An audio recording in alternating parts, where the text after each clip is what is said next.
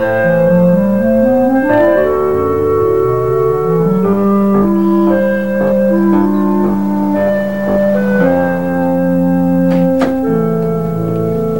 everyone. Sorry I'm late. But Alexandra and I have been busy at work this morning on the community center project. And we brought someone along who can help. You remember Charles Maxwell, Grandpa? He's the editor of the Riverdale paper. He wrote some nice articles on Mom when she was running for the school board. Yes, I remember. You were a great help. Hi, Mr. Stewart. I hope to be a bigger help on the new community center project. From what uh, Robbie and Alexandra have told me, uh, you people are making one big story. Oh, let me introduce you, Mr. Maxwell. This is uh, Nat uh, Baker, uh, who's responsible for this meeting. And this is Joanne Thompson and Abe Lucas, who used to run the drugstore in town. Robbie and Alexandra told me what you need to fix up the old library. I am planning to write an editorial that I think will help you. Let's go. What are your questions? Okay, now I have first a couple of questions here. Have you talked to the community council? And have you had an engineer come in to do an inspection? Okay, what do you need most of all? People power.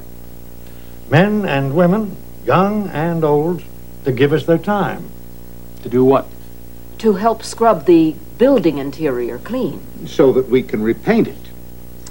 Then you also need bodies to do repainting. That's right. And we'll also need some ladders and some brushes and some paint. When do you need the volunteers, and where do they report? I've got the council to agree to open the building for us on the next four weekends. How about furnishings? Are there any special requirements that I should list in the paper? Yes. Here is a copy of all the things that we need to start with. Let's see, four desks, eight straight-back chairs, 30 folding chairs, six table lamps, three end tables, one piano. This is a good start.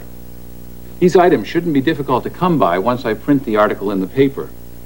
This community has always been very generous. I agree, Mr. Maxwell. What you're saying is in order for this center to succeed, we need to put together volunteers from the various generations of future users. That's right. And without their energy and stamina, there's no way we can complete this project. I've got it. Now give me some information about how you see the building being used. Oh, here, on the ground floor, we have the reception area. Mm-hmm. Then It's here, Robbie. Charles Maxwell lived up to his word. At the Stewart family home on Linden Street yesterday, a group of caring Riverdale citizens gathered to plan the refurbishing of the old library to transform it into a new community center. The original plan by the council was tabled because of lack of funds. The new plan needs you. You could call it a community unity plan. It needs your time, and it needs your energy, and it needs your contributions of furniture, paint, brushes, ladders, lamps, etc. A list of these items and a volunteer form can be picked up at the Riverdale Press offices. By working together, this community can do anything to benefit its citizens. And we know you will all work together towards refurbishing the old library and making it a new community center. Charles Maxwell, editor.